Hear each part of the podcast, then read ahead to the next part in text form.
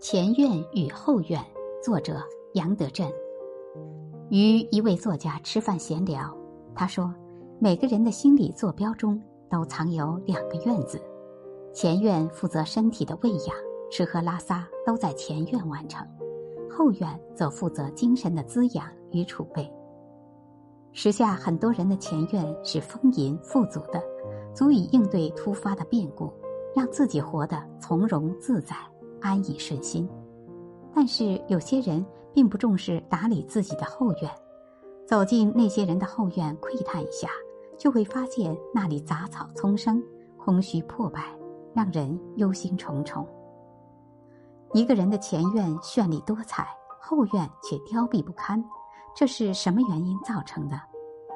马斯洛曾表示，人类的需求层次里，第一个需求是生理需求。第二个是安全需求，第三个是社交需求，第四个是尊重需求，第五个也是最高的一个，便是自我价值实现的需求。用这个理论，刚好可以解释为什么有些人前院热闹非凡，而后院死气沉沉。他们在解决人生基本需求之后，不愿意向更高层次的需求去努力和追求。造成后院荒芜或失管。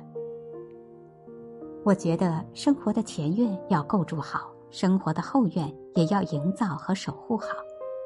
要知道后院的作用，在某种程度上比前院更重要。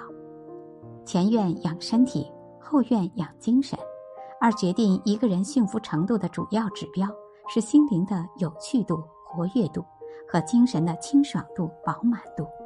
这些都属于后院。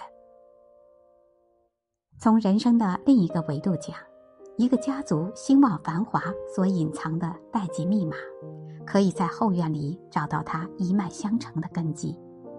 前院那些光鲜亮丽的枝叶，总能在后院找到它们的根系。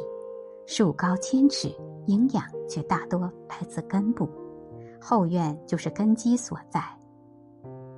因此，每一个人既要照看好前院，也要守护好后院，内外兼修，不能让后院失火，成为前院坍塌的引线；也不能让前院疏于构建和监护，成为贫瘠之地，带来苦痛，影响后院的安宁与幸福。